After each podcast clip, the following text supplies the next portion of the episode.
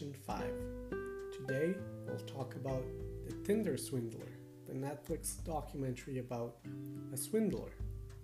There are spoilers. Here are some words I will use inverosimil, which means implausible, citas, which means dates, and falso, which means fake. El estafador de Tinder es un documental dirigido por Felicity Morris que salió en Netflix este año. El documental cuenta la historia inverosímil pero real de Simón Levayev, un estafador que engañó a varias mujeres durante varios años en Europa y les robó cientos de miles de euros. El estafador utilizaba Tinder, una aplicación de citas. Los usuarios crean un perfil con fotos y una corta descripción. La aplicación le muestra a cada usuario el perfil de otros usuarios que están cerca. Si te gusta alguien, deslizas el dedo en tu pantalla hacia la derecha. Si esa persona hace lo mismo con tu perfil, la aplicación los conecta y pueden iniciar una conversación. En su perfil, el estafador Levayev daba la impresión de tener mucho dinero y de vivir una vida llena de lujos. Tenía fotos en helicópteros o aviones, destinaciones exóticas y carros lujosos. Les decía a las mujeres que trabajaba en la industria de diamantes y que era un familiar del multimillonario israelí Lev Levayev. También tenía una página web falsa, pero nada era verdad. De hecho, su apellido verdadero ni siquiera era Levayev. Con este perfil falso, Levayev conseguía muchas conexiones en Tinder.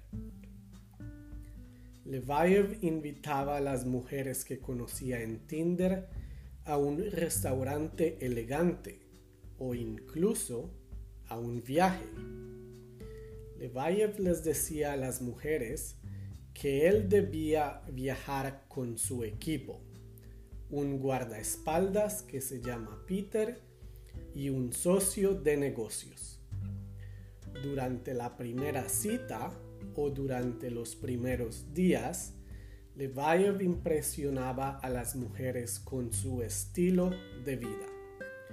Las mujeres pensaban que Levayev era en realidad un millonario, pues durante la primera cita habían confirmado con sus propios ojos que Levayev podía pagar viajes en un avión privado o comidas extravagantes en restaurantes exclusivos.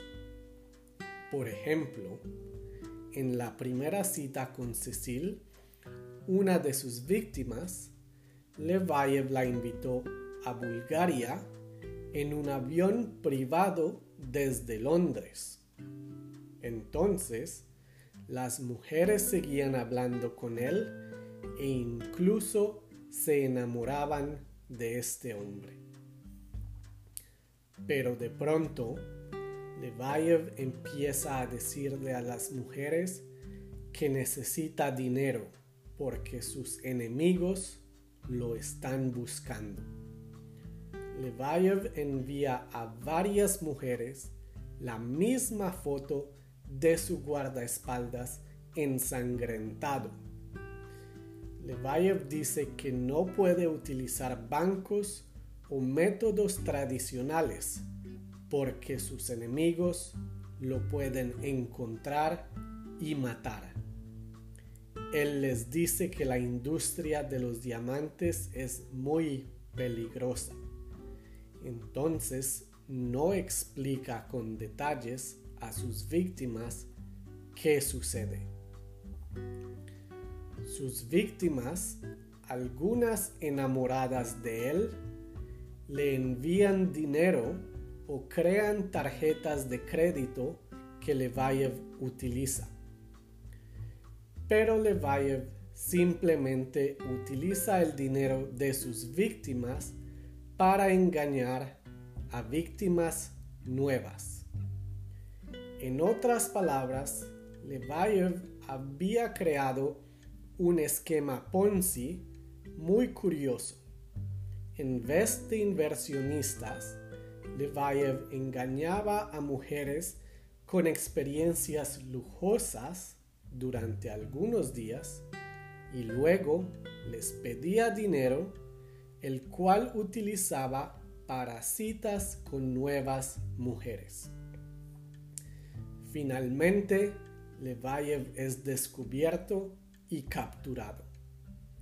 Aunque va a la cárcel, su pena es muy corta y ya está libre de nuevo.